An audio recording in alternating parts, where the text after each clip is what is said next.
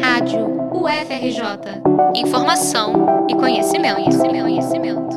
A Semana de Arte Moderna, realizada no Teatro Municipal de São Paulo, foi reconhecida ao longo das últimas décadas como um divisor de águas na cultura brasileira.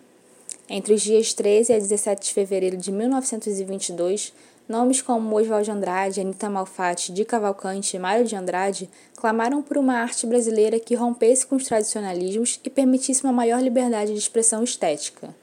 Hoje, em meio às comemorações do seu centenário, a Semana de 22 é alvo de revisões históricas que questionam seu real impacto no cenário cultural do século XX. A construção da imagem da cidade de São Paulo como pioneira no movimento modernista é o principal fator que impulsiona as críticas de acadêmicos e estudiosos. O jornalista Rui Castro, por exemplo, defende em seus dois últimos livros, Metrópole à Beira-Mar e As Vozes da Metrópole, que o Rio de Janeiro já era uma cidade modernista muito antes de São Paulo. Segundo o autor, o Rio, então capital federal e principal porta de entrada do país, permitia que as vanguardas europeias chegassem em primeira mão e se mesclassem com a cultura carioca. São Paulo, por sua vez, ainda estaria imersa em uma bolha provinciana, em que as artes clássicas e a poesia parnasiana permaneciam relevantes. O coordenador do programa de pós-graduação em Ciência da Literatura da UFRJ, Eduardo Coelho, confirma que de fato é possível questionar o real impacto da semana de 22. Mas, para além da rixa entre Rio e São Paulo, o professor defende que o mais importante é reconhecer que o modernismo teve múltiplas facetas ao redor do Brasil e seria impossível entendê-lo como um único movimento singular. A Semana de Arte Moderna ela foi uma das manifestações de buscas de renovação. Né? É mais interessante nessa altura do campeonato, passado um século, pensarmos em modernismos no lugar do modernismo. Então, há o modernismo no Nordeste, há o modernismo no Rio de Janeiro, é, há modernismos de caráter mais progressista, há modernismos de caráter mais conservador, né, porque a pauta da brasilidade é uma pauta muito problemática no campo das disputas políticas, né, de que muitos modernistas participaram. Esse maior destaque dado ao modernismo paulista se deu primeiramente por conta de uma contradição no próprio movimento. A Semana de 22 foi amplamente patrocinada pela elite cafeeira, que buscava elevar São Paulo à condição de polo cultural do país. Esse vínculo com uma oligarquia de raízes coloniais contrastava com aquela visão de futuro que os modernistas reivindicavam. Além disso, o apagamento de modernismos anteriores e posteriores ao evento obscurecem artistas de outras regiões.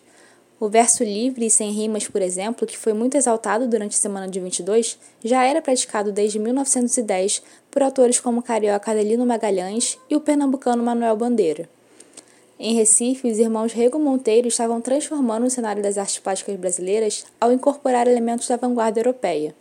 Já nomes como Gilca Machado, João do Rio e José Lins do Rego raramente são lembrados quando se fala de modernismo. E aí o problema relacionado ao apagamento está, me parece, que diretamente relacionado a quem conta a história, quem faz a história, quem produz os discursos em torno desse momento da história das artes e da cultura brasileira.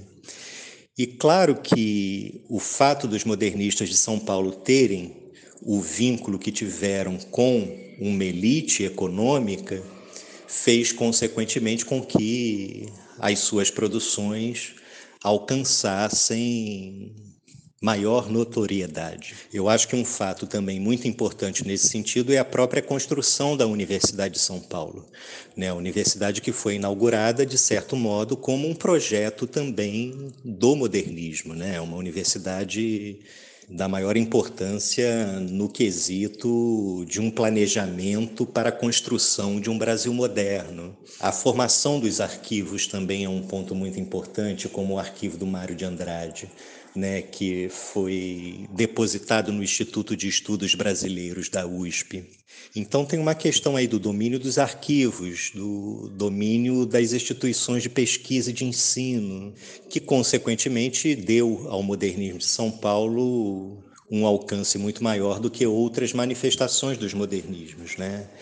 O que eu acho importante neste momento em que completamos o centenário é justamente fazer um movimento de revisar né, de revisar a história e, consequentemente, trazer à tona modernismos que foram sendo apagados. Apesar da polêmica no seu entorno, a Semana de 22 chega ao seu centenário reconhecida como um marco do modernismo no Brasil. E talvez seu maior legado, segundo o professor Eduardo, seja o uso do português brasileiro informal na prosa e na poesia. Ao escreverem o português da forma como era de fato falado, os modernistas abriram caminho na literatura para autores de fora da elite cultural, como é o caso de Carolina Maria de Jesus. A obra Quarto de Despejo, que retrata o cotidiano como favelada e catadora de papel, impressiona por ter sido escrito da forma que Maria Carolina falava, uma herança não só dos modernistas da semana de 22, mas também daqueles esquecidos pela história. Reportagem de Maria Alice Freire para a Rádio FRJ.